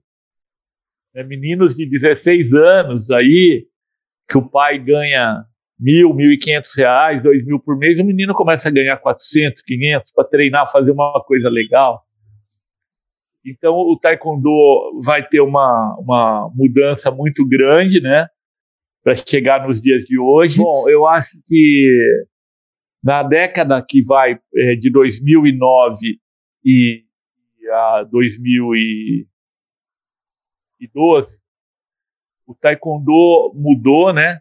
E a minha vida também, né? Eu saí da seleção brasileira em 2009, fui técnico num Pan-Americano que a gente foi muito bem, não me lembro se a gente foi campeão geral ou não, mas fomos muito bem. A gente já tinha sido campeão em 2007 do Campeonato Pan-Americano, né? E em 2009 nós fomos muito bem, o Leonardo foi campeão, o Carlos Isidoro campeão, e eu saio da seleção brasileira. E nesses anos eu vou fazer outras coisas. Né? É, eu vou dar aula para crianças e vou criar uma metodologia de ensino para crianças, trabalhar nisso, era uma coisa nova mas que eu sempre pensei nisso, muito voltado para recreação e tal. Eu escrevo um livro que se chama Taekwondo Fundamental, que foi um sucesso. Eu acho que foi um dos únicos, se não o único livro de Taekwondo a ser vendido em livraria. Você ia numa livraria do shopping, estava lá o meu livro. E, e o importante não que era meu, mas que era um livro de Taekwondo ocupou espaço, esse espaço que normalmente livros de taekwondo não ocupam. Né? O meu eu comprei na livraria. Ah, legal. Então, ó, isso é bacana. Eu fiquei muito orgulhoso disso, porque é, você ia na livraria e nunca tinha nada de taekwondo. Você tinha comprado o cara no campeonato e o meu livro é, a gente colocou. Eu também lancei revista ensinando taekwondo de competição, que circulou nas bancas do Brasil todo. Eu comecei uma carreira de comentarista, né, de, de, de comecei a comentar na Band, fui comentarista da Band no, no, no circuito que tinha do Brasil Olímpico. Em 2012, depois, posteriormente, eu seria comentarista na TV Record e em 2016 é, culminaria comigo sendo comentarista na TV Globo. E, e também foquei bastante no taekwondo universitário, que eu achava que é ainda pouco explorado no Brasil, mas é um grande nicho, né? Porque você fornece bolsa para os atletas. Eu acho que de 2009, 2010 em diante, muitos atletas tiveram bolsa. E eu fiquei 20 anos como técnico da Unip, da universidade, e acho que a gente conseguiu ajudar muita gente. E o taekwondo mudou muito, porque é, um pouco antes de, de, de, da, de 2012, você começa a ter os incentivos visando 2016. Então surge o Bolsa Atleta, é, a Marinha, as Forças Armadas começam a contratar atleta, e você começa a é, possibilitar que um grande número de atletas possa praticar taekwondo. É uma coisa única que existe no Brasil, não existe isso em outro país, de, de ajudar a formação. Você tem outra coisa melhor em outros países, que é os atletas serem direcionados, de ter a atividade dentro da escola, mas prêmio em dinheiro é raríssimo, como tem no Brasil. Ah, prêmio dinheiro quando tem medalha, né? Quando tem medalha, é, a Olimpíada também recebe um, um, valor. Sim, mas em outros países você só tem para o medalhista olímpico, para o medalhista ah. mundial. No Brasil, por exemplo, em Pernambuco, é, muitos atletas aí, vários, ganham uma bolsa quando são atletas, por exemplo, campeão pernambucano, campeão paulista, campeão carioca, campeão Mato Grossense. Isso é que não você encontra. Isso possibilitou, democratizou mais ainda o taekwondo. O taekwondo passou a, passou a ser praticado por um número maior, só que agora é diferente. Fora das academias, em projetos sociais. É, você pulverizou a prática do taekwondo. Você, quando você pulveriza, você passa a ter taekwondo em todo lugar, em escolinha, em faculdade, em clube. Você perde porque, obviamente, você não tem um número de, de mestres capacitados, você não tem tanta gente ensinando a parte histórica, a parte filosófica, ou até a parte é, curricular do taekwondo, uma didá, mas você tem muito mais gente praticando. Sim. Isso é verdade. Você vai ver surgir nos anos de 2010 para cá o, o, atletas no Amapá, atletas e no Acre, atletas em outros estados que até então não tinham revelado atletas, né? É, tanto é que o Amapá teve um atleta aí que foi para a Olimpíada? Tem. E agora temos um do Nordeste também, que é o Netinho, né? Que é um atleta fabuloso da Paraíba, né? É. Atleta fabuloso. Então, mestre, é, sobre essa coordenação do, de uma nova equipe de alto rendimento, como é que começou esse processo aí? Então, é, depois de 2012, que eu fui é, comentarista, já tinha lançado o livro, já tinha. Eu, eu, por volta de 2015, eu resolvi voltar a treinar atletas de competição. Na verdade, eu, olha só como o mundo dá voltas tem uma pessoa que é fundamental na minha vida, que se chama Sérgio Esquirato.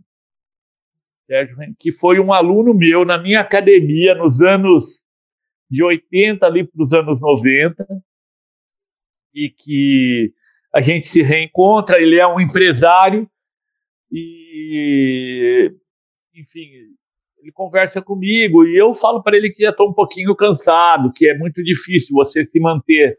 É, mas essa pessoa me incentivou a voltar, ele foi fundamental, né, um grande motivador.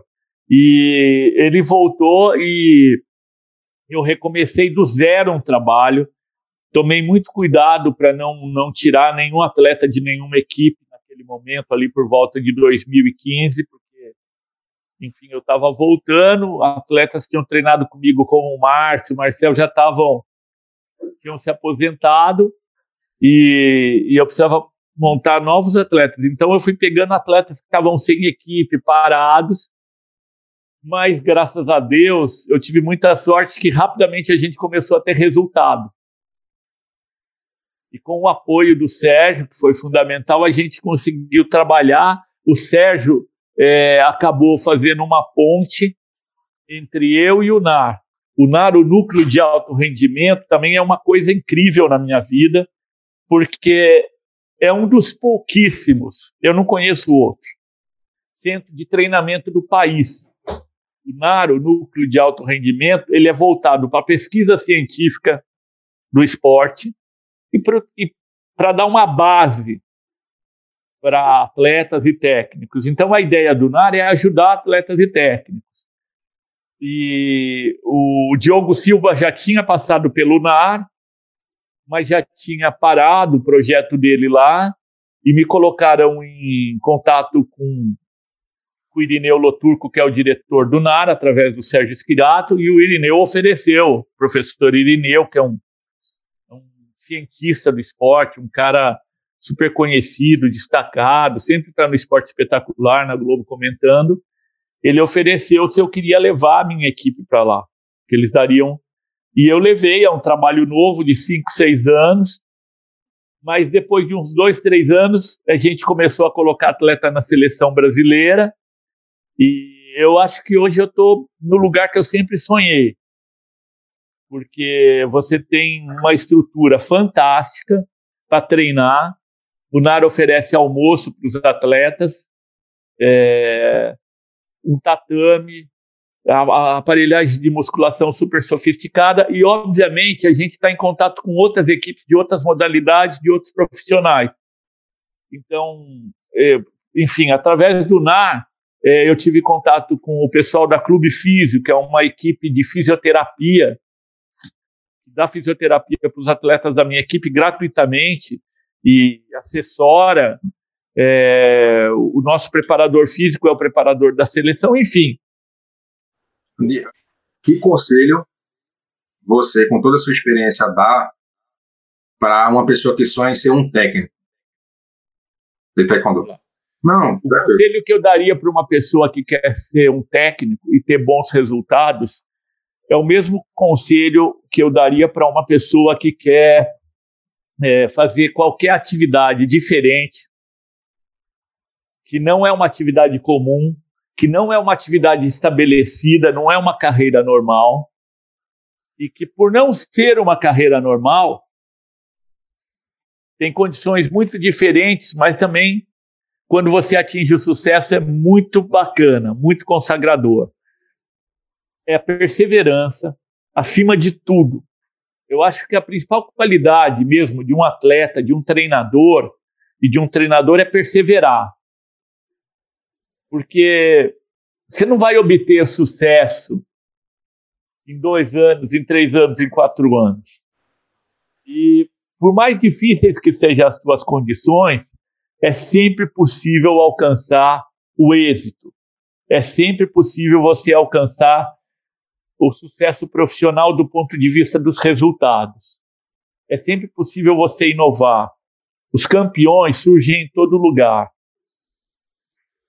Você tem campeão alto, baixo, rico, pobre, flexível não flexível. A única qualidade que o campeão tem é a força mental. Essa é a principal qualidade de um atleta campeão.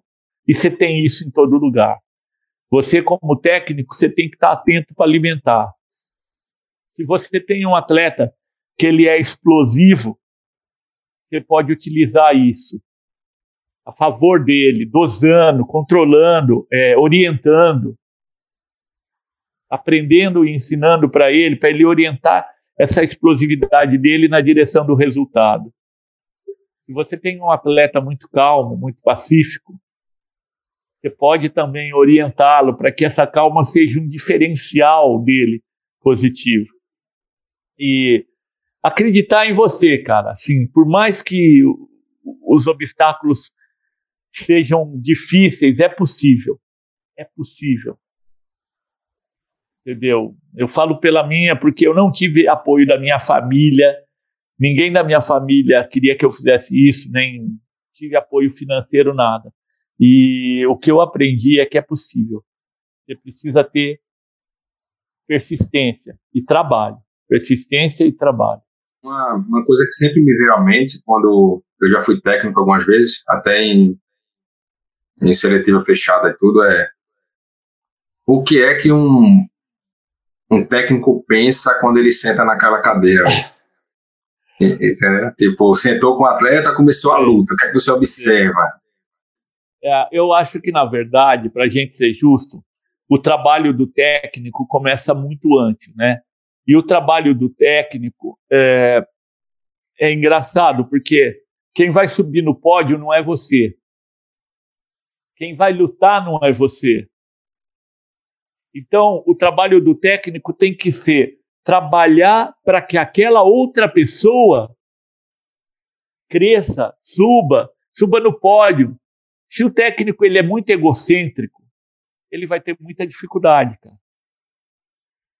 Entendeu?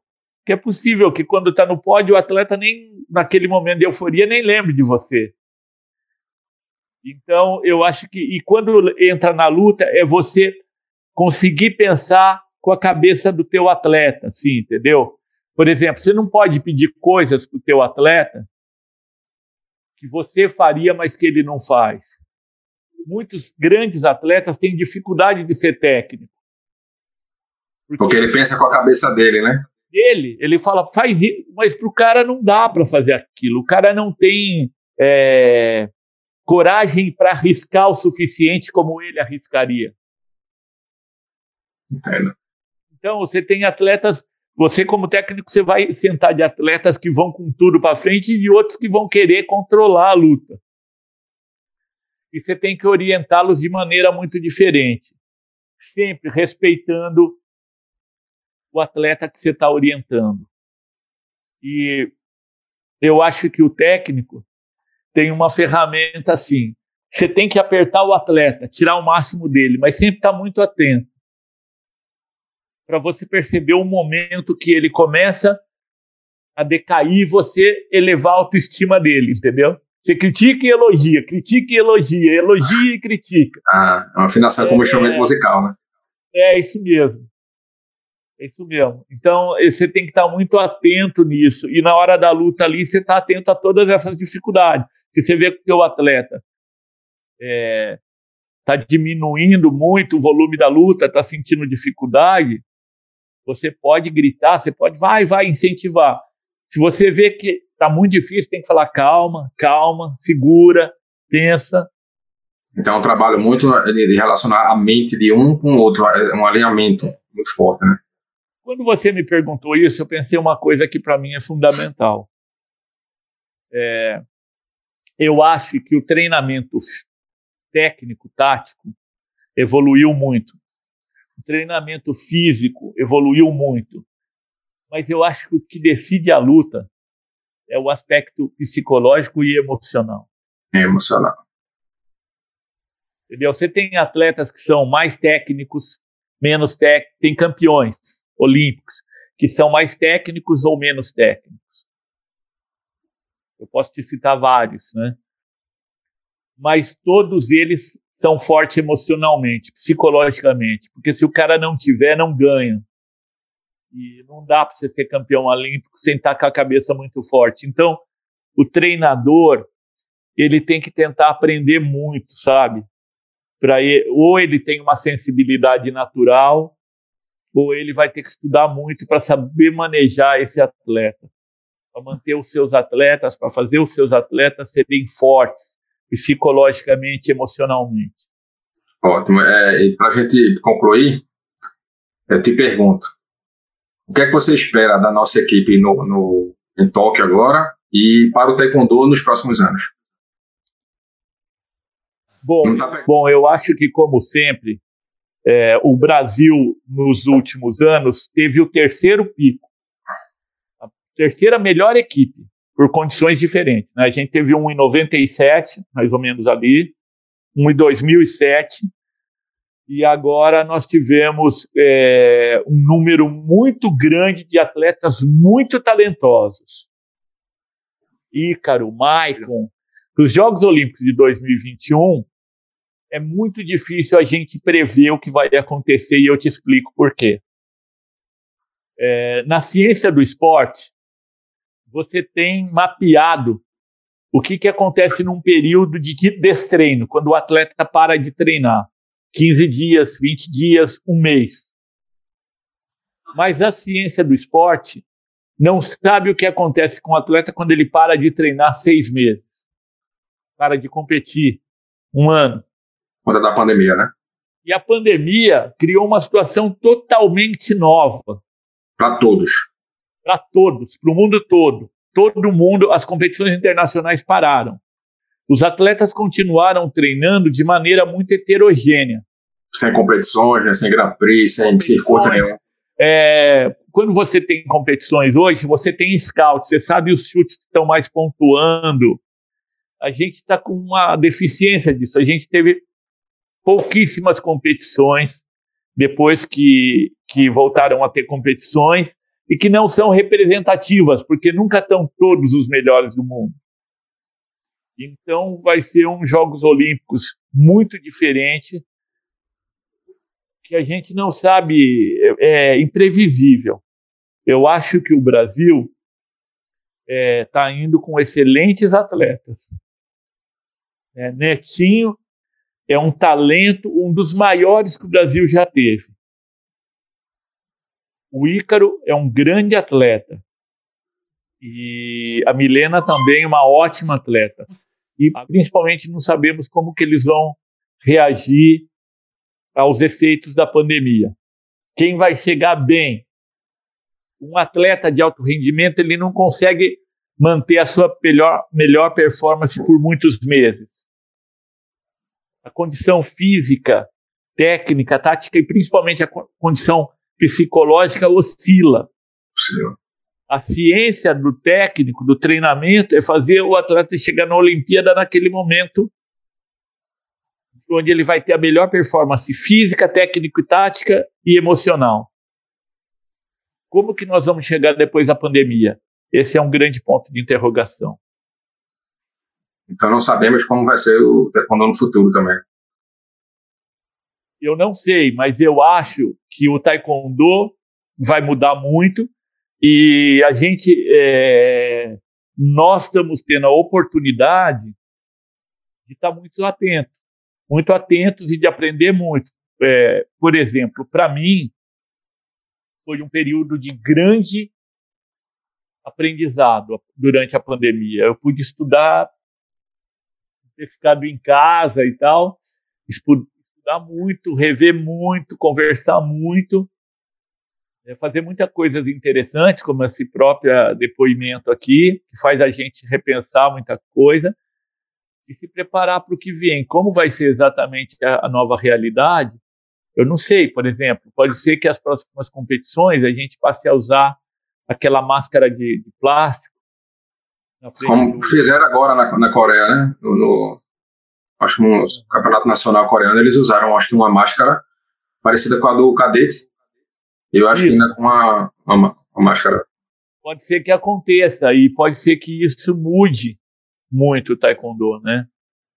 Tá, e, e do, do, ponto de vista técnico, como é que o senhor enxerga essa evolução técnica desde aquele taekwondo dos anos 70 ao colete eletrônico? Então, aí eu acho que existe muita confusão, entendeu? Por exemplo, o taekwondo, na realidade, ele nunca parou de evoluir. Se tem um esporte que tem evolução constante, é o taekwondo. Agora, essa evolução não é uma estrada reta. Ela tem altos e baixos. Então, no, nos anos 70, você tinha um taekwondo de força, como eu descrevi aqui né? Um chutava de um lado, outro do outro, e quem acertasse e aguentasse mais pancada. Roleta é, russa, quase. É, é isso mesmo, né? É, contava muito a força que você tinha no teu bloqueio, a, a tua capacidade de absorver impacto e tal. Nos anos 80, o taekwondo ficou muito explosivo, o taekwondo de muita velocidade, a parte técnica evoluiu muito, a biomecânica do movimento, principalmente na Coreia, e o taekwondo ficou muito dinâmico. Então você tinha aquela troca incessante de chute. Isso vai atingir o seu limite nos anos 90, onde uh, diminui até a quantidade de chute no rosto, porque se lutava com muita velocidade. Então era muito bandal, titiagui, do bal, muito rápido. Muita movimentação também, né? É, muito, muito step, né? Que atletas tinham, a luta acontecia com o advento do colete eletrônico, muda totalmente. Porque você não precisa ter mais potência no chute. Você precisa pressionar o colete adversário, pressionar o capacete adversário. Então, quando eu chuto com o meu pé saindo do chão e batendo, ele tem uma potência. Quando o meu pé já é no ar, já está no ar, você mantém a perna no ar porque fica mais fácil de você tocar o colete e fica mais fácil de você bloquear o movimento adversário. Você perde potência, o chute não está mais saindo lá de trás com toda a força, ele está saindo curtinho, às vezes só o movimento da perna mesmo. A coxa está imóvel. Então você perde muita potência, você perde muita dinâmica, porque quando você fica com o pé no ar, você não consegue se movimentar tão rapidamente.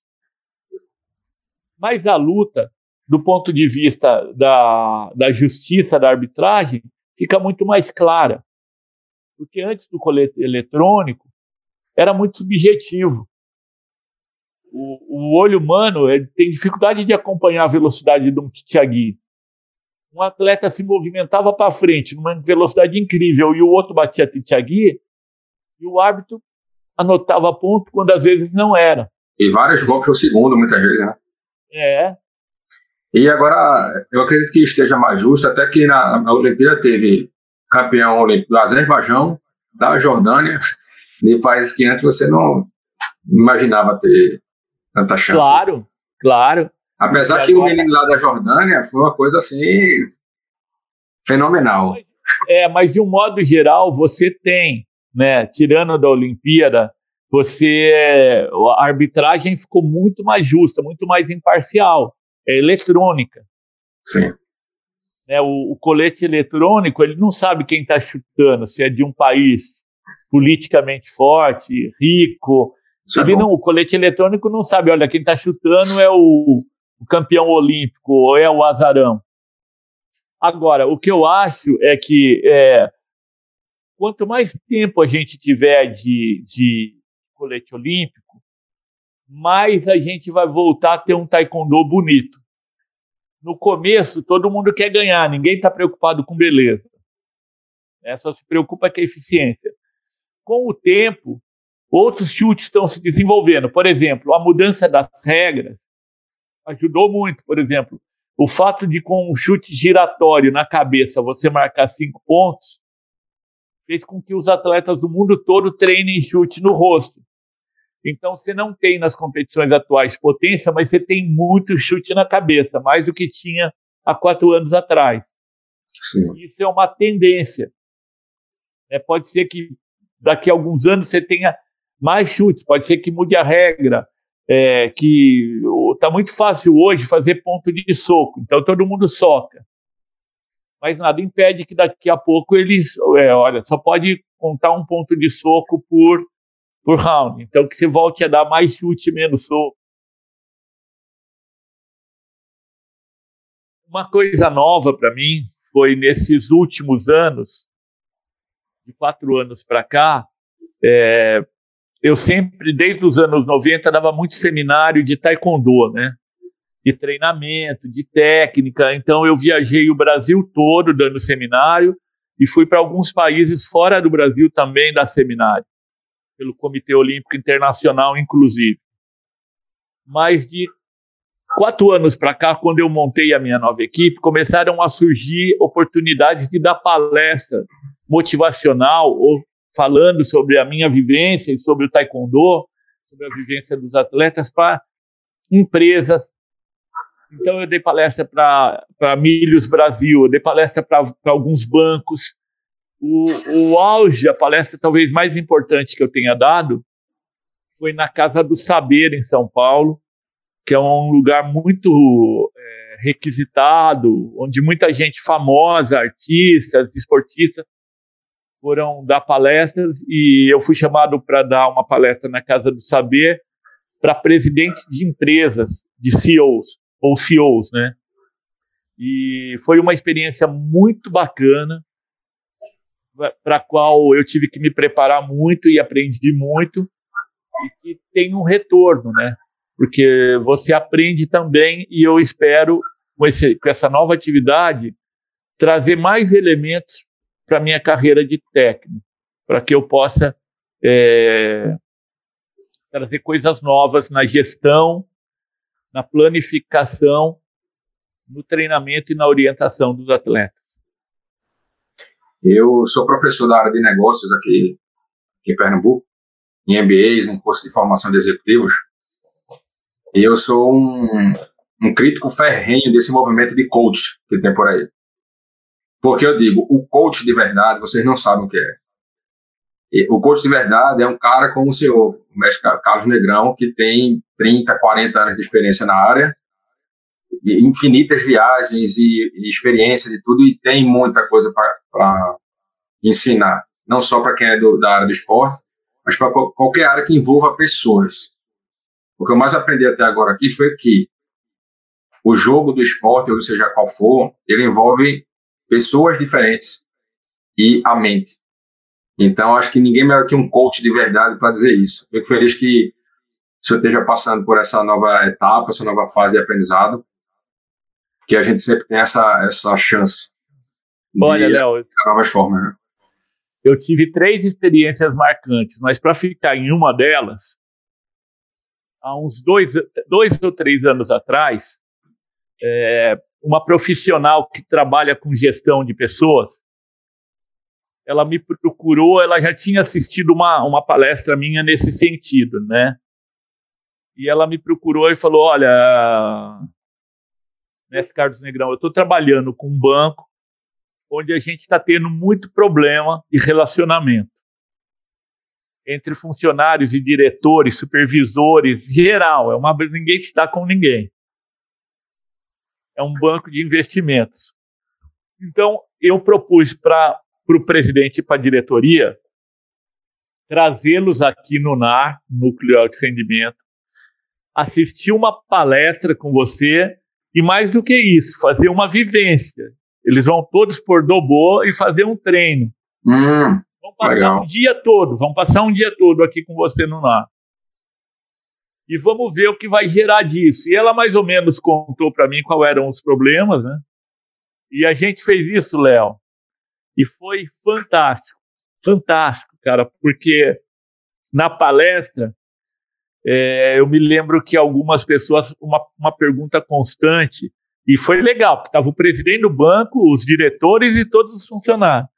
Então os funcionários falavam: ah, professor Carlos Negrão, é, quando um atleta perde a luta, de quem é a culpa? Ah, são muitas variáveis, né? né? Obviamente, eu entendia que eles estavam querendo dizer a culpa é do funcionário, porque que o meu diretor põe a culpa em mim se eu não atingo uma meta do. E eu falava para eles: olha, em primeiro lugar, quando a gente perde uma luta, não existe culpa. Existe responsabilidade.